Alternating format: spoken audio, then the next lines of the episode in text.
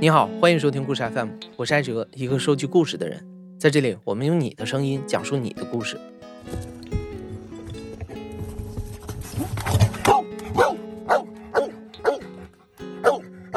哈哈哈哈哈！呢！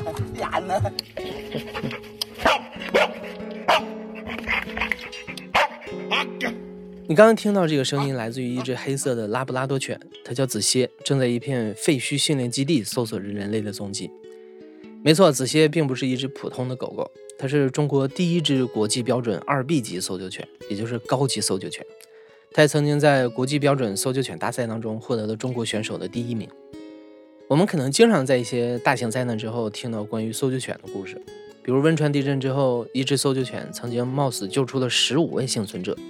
这些故事让我们了解到，对于幸存者来说，看到搜救犬就是看见了希望，而搜救犬也一直被认为是最有用的灾难搜救方式之一。所以，早在2001年，中国的军队、消防这些组织就开始培养搜救犬了。但让我有点意外的是啊，这只优秀的搜救犬子歇并不来自于这些官方组织，它来自于一个民间的搜救犬机构，而且因为经费问题，子歇甚至经常和主人一起生活在温饱线的边缘。出来吧出来吧，不辛苦。哎呀，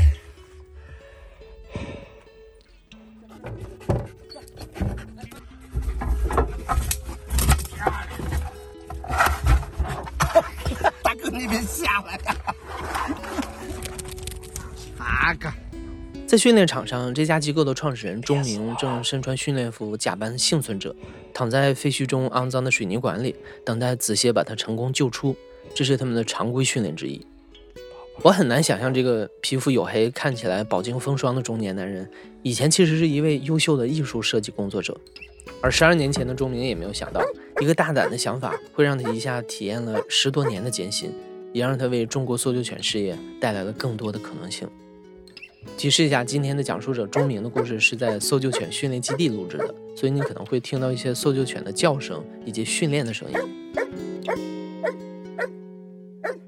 我叫钟明，我来自北京，我是一名搜救犬训犬师，CRO 应急搜救犬训练中心的负责人，是专注于搜救犬工作的 NGO。呃，我从事这个行业大概有十二年的样子。我们抖音账号是 CRO 应急搜救犬中心。我原来的工作呢，和这个搜救犬完全是不搭界的。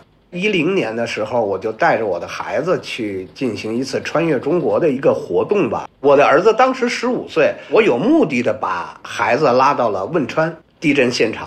当时并没有完全的恢复，我们下了车，看着远处的一片废墟，然后呢，他就提出来了：我们被埋在了废墟下，那么我们如何获救？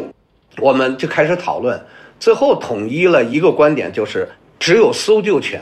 可以嗅到我们的气味，其实我们只是一个搜救犬的名词，我们没有真正的见过搜救犬，我们也不知道什么是搜救犬。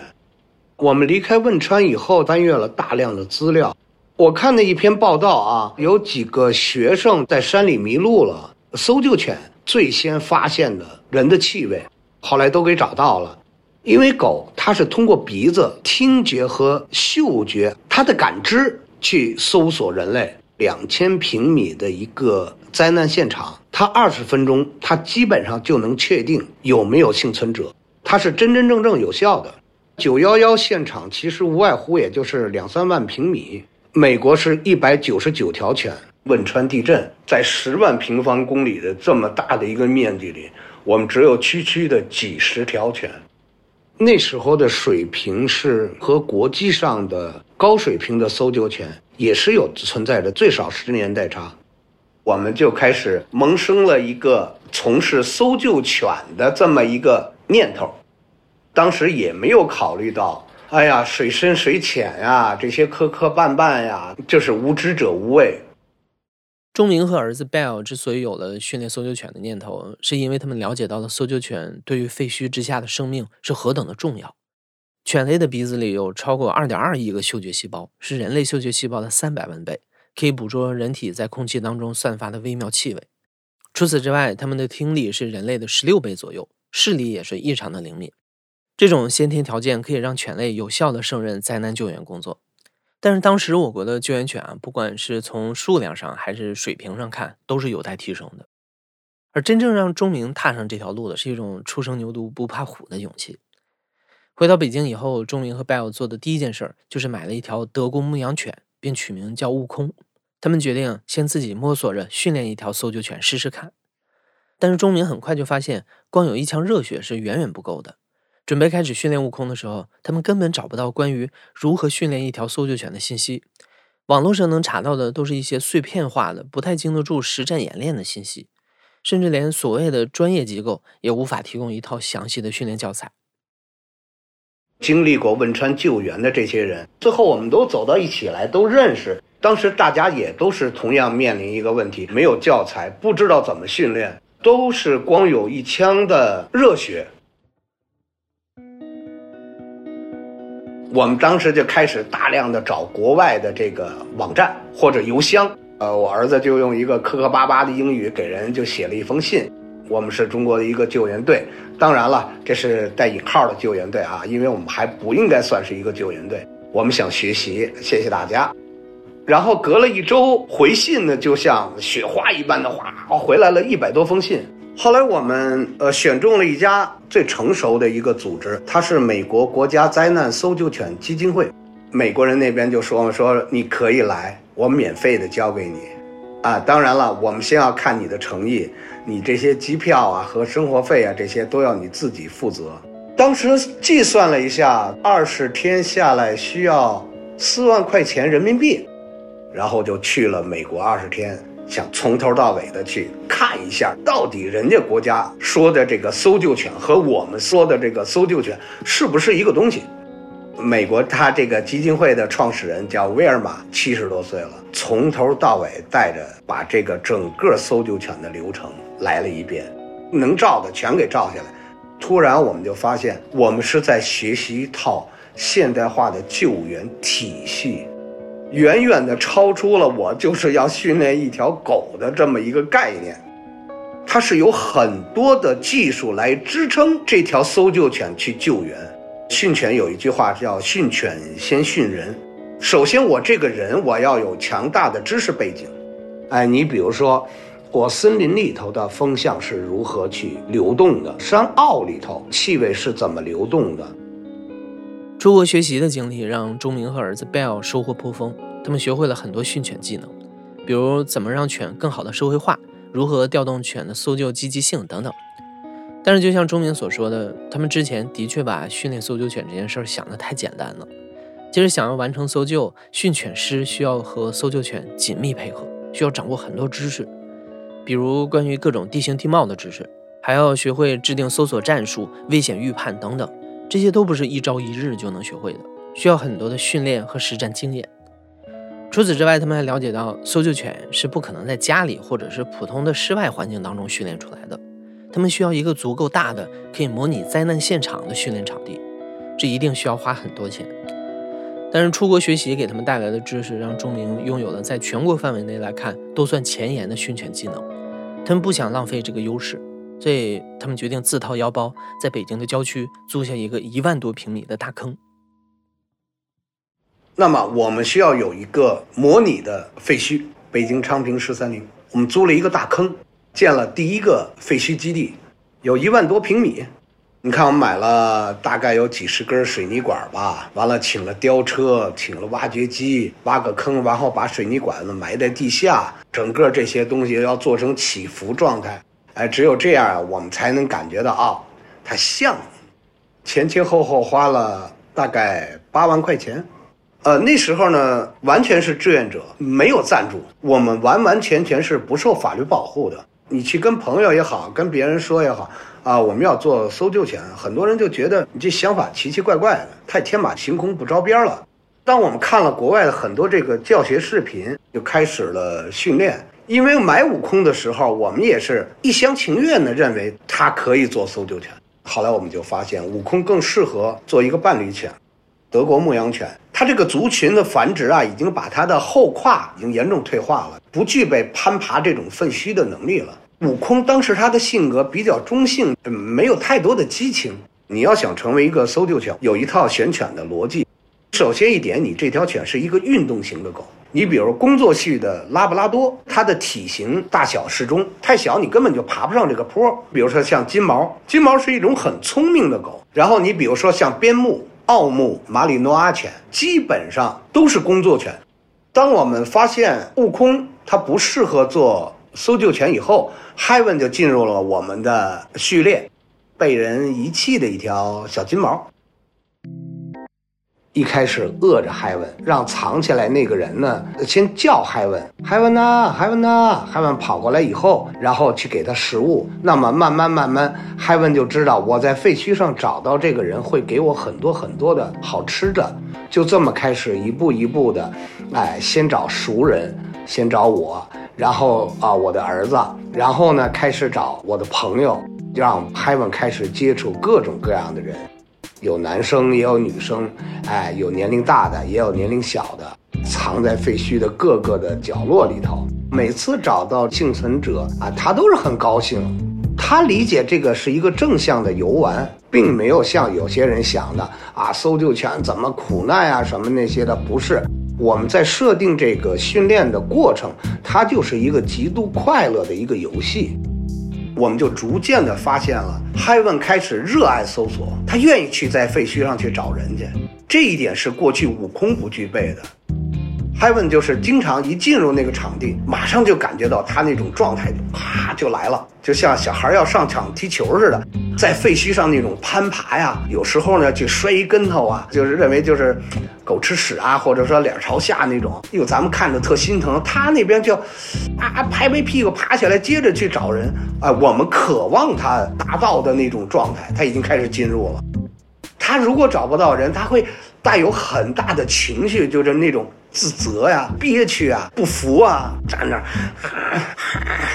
咱们讲话，小孩气怀啊，这些的，他和人一样都会表现出来的。Heaven 突飞猛进的进步让钟明很有成就感，这证明他们辛苦学来的知识、花掉的时间和金钱都没有白费。所以他们开始在网络上分享一些在国外的学习心得和训练视频。全国各地很多对搜救犬感兴趣的朋友看到以后就联系钟明，想要和他们交流学习。钟明也通过这样的方式结交了四五个志同道合的伙伴，成立了自己的团队。新人的加入让这个位于北京郊区的废墟训练场更有升级了，也让大家有了更多的动力。一切看起来都非常顺利。也就是在这个时候，他们的第一只搜救犬 Heaven 在经历了一年的训练之后，迎来了第一次出任务的机会。二零一三年四月二十号八点零二分，四川省雅安市芦山县发生七点零级。前方现在仍有约两万人奋战在芦山县、宝兴县等重灾区进行救援。目前，呃，雅安地震应该是一三年，我们就是带着 Heaven 经历了第一次的实战救援，当天就决定带着 Heaven 去，然后我们就自己买的机票。在首都机场，因为我们都穿的是队服，大家都知道嘛。啊，雅安发生了大地震，主动的上前来问我们，啊，你们需要什么帮助啊？然后也有些人问啊，你们这些费用都是谁来报销啊？我们说都是我们救援队自己来承担的，啊，完全是不认识的啊，陌生人提出来就是可以给我们报销机票啊，还有一些路费啊，真的挺感人的。Heaven 当时是坐在有氧舱里头，还是托运的。我们一起到达的四川，到达了雅安以后呢，有很长一段路是不通车的。当地的这个老百姓啊，还有一些军人呐，哎，你们还有水吗？还有没有这个食物啊？有些人连问都不问，就直接就把这个馒头啊，还有那种大烙饼啊，就塞给我们。到达了现场，这时候我就发现了，Heaven 开始蔫巴了。原来特别精灵古怪的一个小家伙，不吃不喝，走道松松垮垮。后来我发现，是因为有氧舱的噪音严重冲击了犬的状态。这也是我们平时训练没有训练到的一个科目。在国外，它所有的这些搜救犬，它去救援，它全是和人人犬同舱。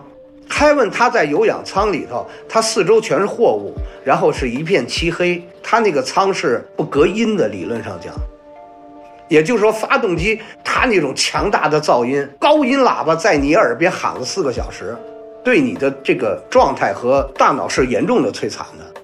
他那种状态理论上讲已经不具备搜索能力了。灾难现场是非常乱的，气氛是很紧张的，它是声光电、恐惧、余震，还有各种干扰全加在一起的，你不知道哪里安全。虽然大家都有一个所谓的指挥部，但是你这指挥部在哪，你也不知道。我们可能得到的信息不准确，一些人就开始说哪个乡哪个乡特严重。后来跑到那儿发现，这个地方并不需要搜救犬，可能更多的需要医疗救助。你想去做出贡献，你又不知道怎么去使劲儿。第二天就是已经很疲惫了，然后有很多的战地记者，他们一直在各个交通要道啊，一直保持联系，所以有时候我们去跟他们去咨询。当时我们和那些记者到达了一片平房，那个楼房都比较危险，坍塌的也比较严重。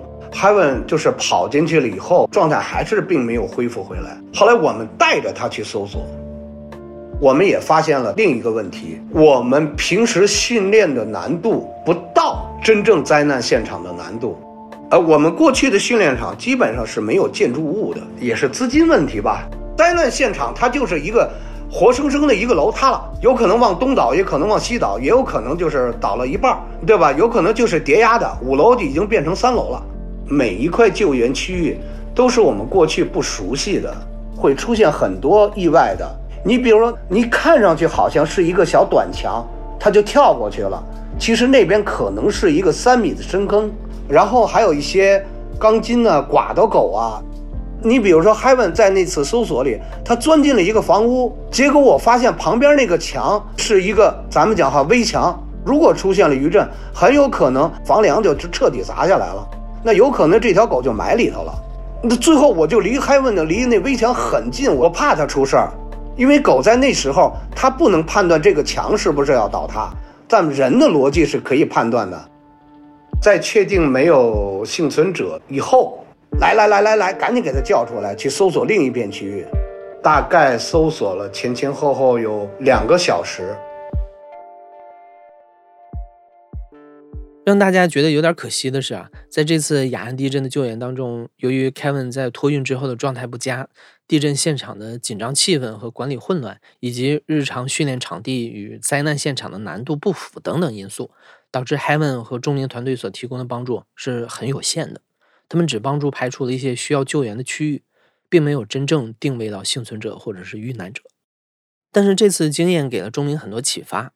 他意识到之前的训练难度和涉及到的训练项目都是远远不够的，所以回到北京之后，周明就开始规划一个更加贴近真实灾难现场的高难度的训练场地，思考着如何提高搜救犬在执行任务的时候的安全系数。他还在日常训练当中加入了一些抗干扰训练，例如在犬日常训练的时候加入鞭炮、高音喇叭、枪响等杂音。这样一来，无论是经历了托运，还是在紧张的搜救现场，都可以确保犬的最佳状态。但是，就在钟明有条不紊地对下一次搜救做筹备的时候，一个意外打破了他们所有的计划。回来以后，我们就开始规划，就要要准备加大这个废墟搜救的难度。我们从雅安地震救援回来大概一周的时间，然后我们就接到了通知，说那块儿呢，让我们去。去整理啊，叫道理叫整理。呃，他认为我们那是一个垃圾堆。我是从事了这片土地另一个属性的工作了，所以政府拆我们，法理上讲是没有问题的。道义上讲，他们是做的欠妥。但是话又说回来，到目前为止，好像没有几个废墟是有手续的。谁弄一片地也不会去盖一个废墟，人家都会盖一个楼去卖楼花去，都是去赚钱，没有人去干我们这个事儿。根本就没有这一项。你说，你说跟国家申请我去盖个废墟，去练搜救犬，没有人同意你。拆废墟那天，只有我在废墟现场，大概有一百多个警察和保安吧。镇政府镇长也来了，呃，新闻媒体也来了，那阵容是很强大的啊。然后我就跟他介绍了一下这个是干嘛的。当时镇领导也提出来了，我给你三天的时间去转移你认为有用的东西。然后三天之后，呃，我们就将给它覆盖了。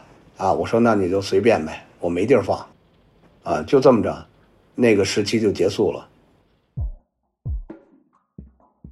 废墟拆了以后，我们缓了大概有半年的时间，就是那个情绪极其低落啊。我们还要不要去做这个事情？这是一个很严肃的问题啊。我有义务去解救我的同胞，但是我并不是必须的。我们出国留学，我们建废墟，我们救援，我们买狗，我们训练，什么这些都是我们自费的。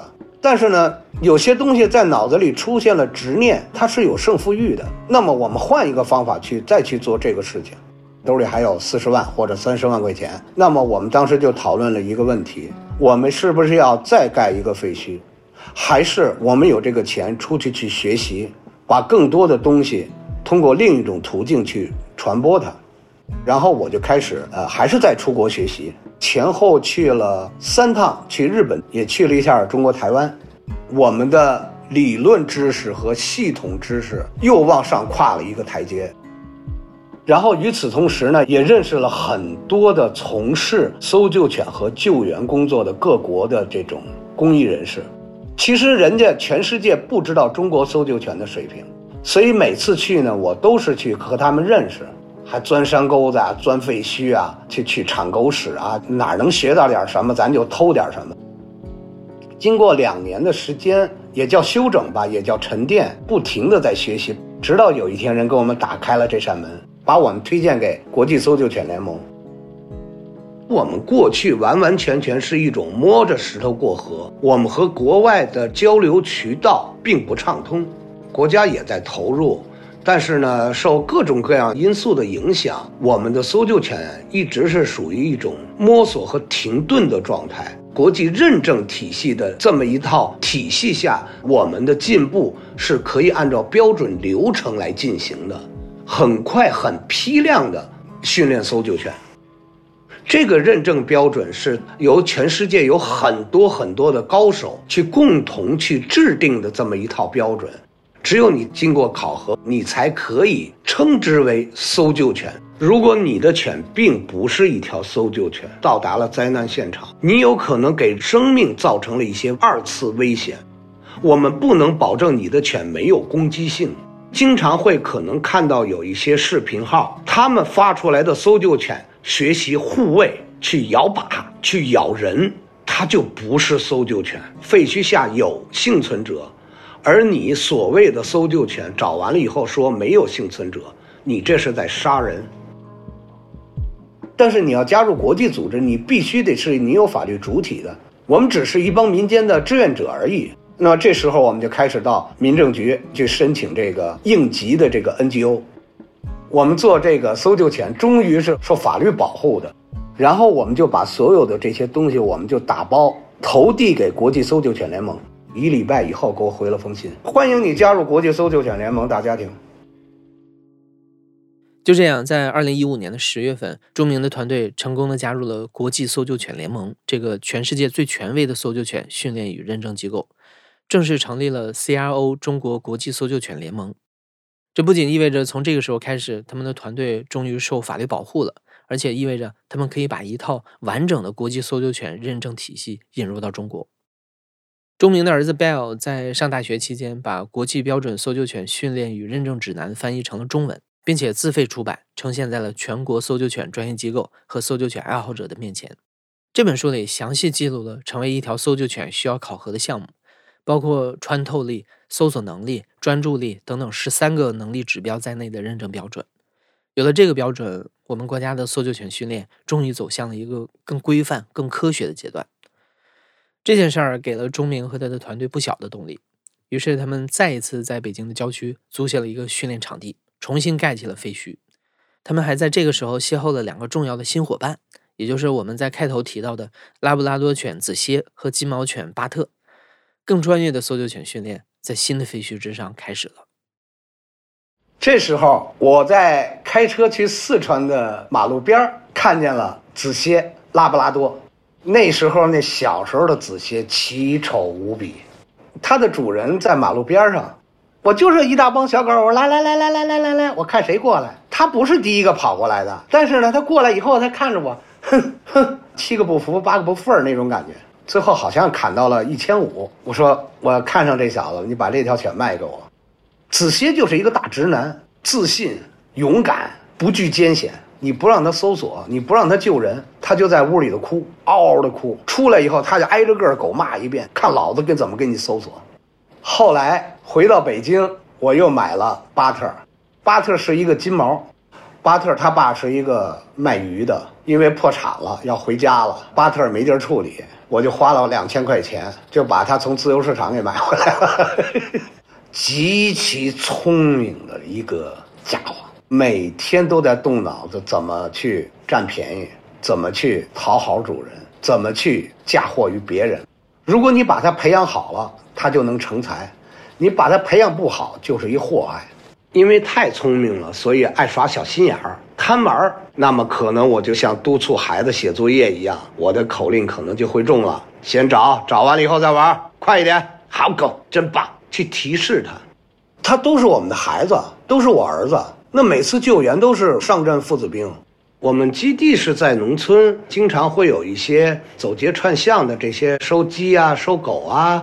喇叭里就会出现收狗啊、收大狗啊。这时候子歇，你不管他是训练还是在睡睡觉，然后他就开始呜咽，呜，就开始哭。我就抱着子歇跟他说：“你放心，你爸不会把你卖的，你是我儿子，我怎么可能卖儿卖女呢？放心吧。”哎，他这些都可以听得懂，然后用那种特别感激的眼光看着你。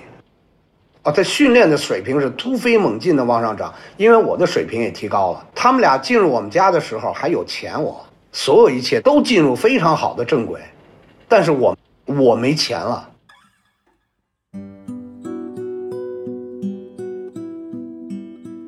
我们的狗呢，在我最艰苦的时候，我们仨一人抱一个大窝头，拉出来的屎都他妈是窝头、棒子面、玉米面，我特对不起它，它都不顾一切的冲上去。没有一点私心，不停的在那里去吠叫去，唯恐别人不知道他在那地方找到了幸存者。结果我们在吃糠咽菜，哎呀，说出来都是泪。啊，这时候又面临一个另一个问题：我虽然我是北京市人，我的身份证都在市里头，而且我这狗永远不能放在市里头，你不允许养大狗。中国的养犬规定是超过二十三十公分就禁养了，也就是说。你这条狗再优秀，对于养犬办来说，他不认可你。比如有一次，我带子歇在家里头看病，当天我就不回基地了。结果居委会就找我来了，说你这养大狗了。我说是，我是搜救犬，我不认为它是搜救犬，我就不让你养大狗。去年呢，我们再去办狗证的时候，你要出具你各种各样的这个证明，一个户口你只能养一条狗，我只能找家里不养狗的人。给我出具什么宅基地证明啊，什么户口本啊？我们现在的子歇的狗证都不在我名下，都是左一个村民，右一个乡民帮着弄的，托关系、搭关系这些这些路才解决，然后人才可以勉强同意。当然里头会有很多很多的憋屈啊，前前后后我们花了可能有将近一百万了，本来可以吃喝玩乐的。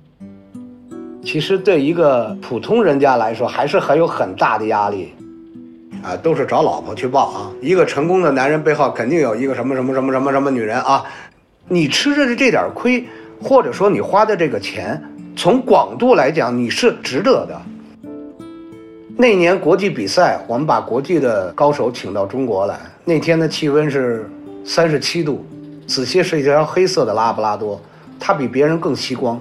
很多人在搜索过程中就退出比赛了。就狗的那个肉脯啊，那个脚脯啊，踩在水泥地上都烫脚的。子歇就是在那儿搜索，直到把最后一个人找出来。在那次锦标赛上，子歇是拿的中国区的第一名。子歇现在的他这个国际资质都是在中国排名第一。他是废墟是 B 级，广域也是 B 级，B 级就是高级。巴特也是废墟 B 级。就说你这条犬的能力已经很强了，你可以去参加国际救援了。如果再出现大的灾难，你比如日本发生地震，我带上子歇和巴特，我们可以负责很大一片区域的搜索了。一八年的冬天，然后有一个人呢，当时是喝醉酒了，走失了。因为警察他也没有搜救犬，然后就找到我们。大概是凌晨一两点钟的时候，后来我们说那好吧，我们五点钟出发。我和子歇，我们俩就是开车去的山东滨州。到达现场的时候是第二天九十点钟，然后突然降温，那个湖面就给冻上了。黄金救援时间基本上是七十二小时以里，这是地震灾难的一个时间。普通的这种野外救援，它是越快越好的。当时应该是最少是零下十度，大概有很大一片二三百亩地还得往上的那个呃芦苇荡，在救援的过程中，就是我们俩同时掉冰窟窿里了。在那一刻，我和子歇那真是当时有点慌，就是一下子就是那种受到惊吓。彼此看了一眼，我一把就把这个子歇给甩上去了。我是一点点顺着冰面爬到了岸边。我和子歇全身上下，我们哎全是冰。在我们掉冰窟窿里大概有四五十米的地方，子歇就开始在那儿打转，不停的转，就说：“我说可能这个地方有问题。”就是在救援的过程中，大家是分专业的。呃，你比如说，我们是搞搜救的，也就是我们先搜确定了，然后再去救。救援是另一部分人干的事情。嗯，在我们到达之前，他们已经开始就是找了很久了。那个人即使找到了，他也肯定是遇难了。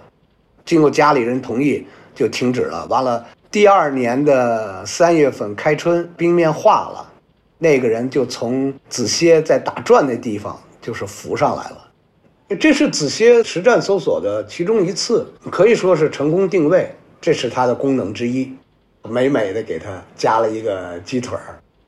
在灾难现场吧，就是多数的情况下都是找到的呃遇难者，呃这也是很遗憾的事情哈。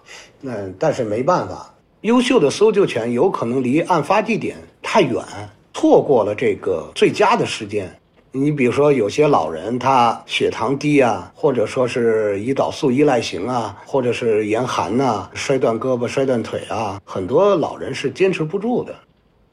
我们中国啊，幅员辽阔啊，很大，人口又众多，但是我们合格的搜救犬真的太少了。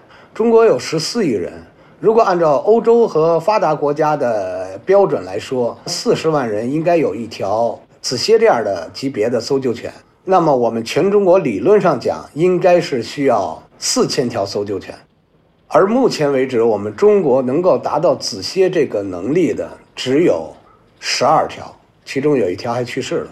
所以也是在我们在努力让。更多的城市都有自己的优秀的搜救犬，而不是让我们走一千多公里、两千公里去救一个人，到那儿基本上都是很晚的了，所以这个还是任重道远的。在经历了很多次只能找到遇难者的搜救任务之后，钟明由衷的感受到，一个团队的力量是远远不够的。除此之外，他们也发现很多团队培养搜救犬啊，其实只是为了获得比赛成绩。然后进行表演来吸引关注，对于他们来说，能不能救人其实不重要。所以，为了增加我们国家真正称得上搜救犬这个名号的犬的数量，钟明调整了自己的侧重，就想把自己所了解到的搜救犬知识做成课程，通过抖音这样的网络平台进行广泛的传播，让更多想要训练搜救犬的团队或者是爱好者能够学习到最前沿的训犬技能。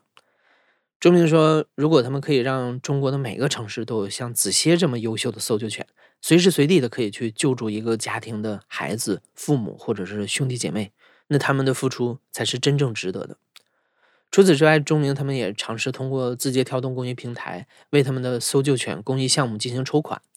让他们很欣慰的是，他们的公益项目受到了很多人的支持、理解和赞助，这在一定程度上也帮助他们缓解了财务方面的压力。我们前后已经做过两次全国的这个巡回讲座，就是公益讲座。疫情第一年啊，我带着子歇前前后后也开了一万多公里。只要你这地方有人想学，嗯，想了解搜救犬，我不管你是消防啊，哎，民间救援队呀，还是爱好者呀，走遍中国很累的，有些地方还不让我们带狗住，我们也得在车上去住，吃也吃不好。有时候呢，你去上课去讲吧，可能太枯燥了。但是如果你要是想通过抖音这种传播媒体呢，效果倍增，会让更多的人刷到我们，也让更多人了解搜救犬。好多都是通过抖音来找到我的。哎，有时候出去办个事儿，人说：“哎呦，我刷到过您的抖音啊，您是弄弄搜救犬那个。”然后也到我们这儿来敲门来看我们的，不光是一些咱们说的老百姓啊，看看一乐呀，了解一些知识啊。他很多就是专业救援队，他也在学习。我们的课程分为两种，一种是呃线上课程，一种是线下课程。这几年经过不断的这个我们推广啊，目前为止。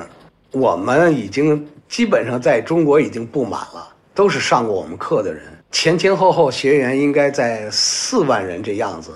到我们基地来参加考试和带犬学习的这块儿，应该有三四百人了吧？现在有很多人就是自费来学习，啊，有好多都找到人了。就是印象比较深的，我们江苏的一个队伍，呃，经过了大概三四个月的培训。呃，有一天晚上，他就给我来电话，他说我刚出了任务，他说一个建筑工地那个脚手架大面积坍塌，整个那房子塌了，他们马上第一时间就去带着犬就上去了，真的是很快，大概一个小时左右的时间，就马上确定了两位两名那个工人的位置，你要不然他就讲话，如果把那一片东西全清理完了，没有一个礼拜根本就清理不了。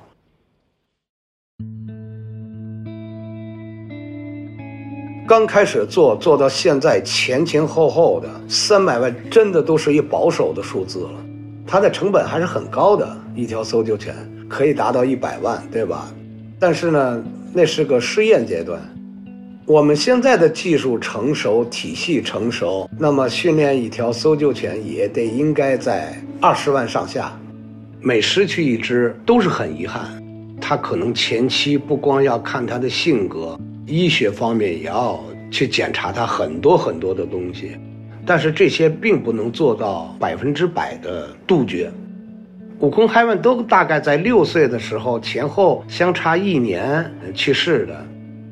悟空走的时候他是肿瘤，海文就有一天也是内脏出问题了，安安静静的一声不吭的就就走了。我们把他们俩全安葬在我们那个训练场里了。啊！但是庆幸的是，我们现在有子歇、巴特，然后我们还有雅安，雅安是 A 级的，呃，还有大乔 A 级的，我们还有一个卧龙，还有几条犬呢，是因为呃疫情耽误了考试啊，但是它能力已经开始呈现出来了，吃窝头的已经成为永久的历史了，我们的狗不再是省吃俭用了，就开始已经有余粮了，我们现在有云养平台。现在我们的这些犬就有很多云养妈妈，有可能他这个月给子歇两袋狗粮，哎，有可能他给子歇买一个什么睡觉的被子。经过十多年，我们才走入正轨。子歇其实很简单，他们从来没有怨言，只要让他搜索，他马上就往上冲。他们不知道狗证，他他们不知道什么哪块能走不能走，他们不知道。他不在乎你是什么人，你是一个逃犯，你是一个流浪汉，你是一个学生，他只在乎我找到你了，我找到你这个生命了，他就满足了。你看，我原来是画画和搞设计，原来我是一种自我陶醉，就是觉得自己很清高、很牛叉。后来我做了搜救犬以后，比那个设计师要苦多了。但是经过这几年，我发现了，子歇也告诉我了很多东西。教会了我很多东西，一个是信念，还一个就是责任。当你自己生命美好的时候，你尽可能的让别人的生命也美好。像钟明这样在抖音分享自己公益故事的创作者还有一万多人，他们也通过字节跳动公益平台为自己的公益项目进行筹款。字节跳动公益平台在抖音、今日头条和西瓜视频上线已经一年了。截至二零二二年十一月底，一共有九百八十六个公益机构入驻，上线了一千三百零一个公益项目，累计超过一点一亿人次参与捐款。你可以通过字节跳动公益平台关注和支持更多像钟明这样的公益内容创作者，让我们一起去看见和守护身边的小小善意。你现在正在收听的是亲历者自述的声音节目《故事 FM》，我是主播哲。本期节目由赵真怡制作，编辑野捕，声音设计赵立杰，实习生应璇。感谢你的收听，咱们下期再见。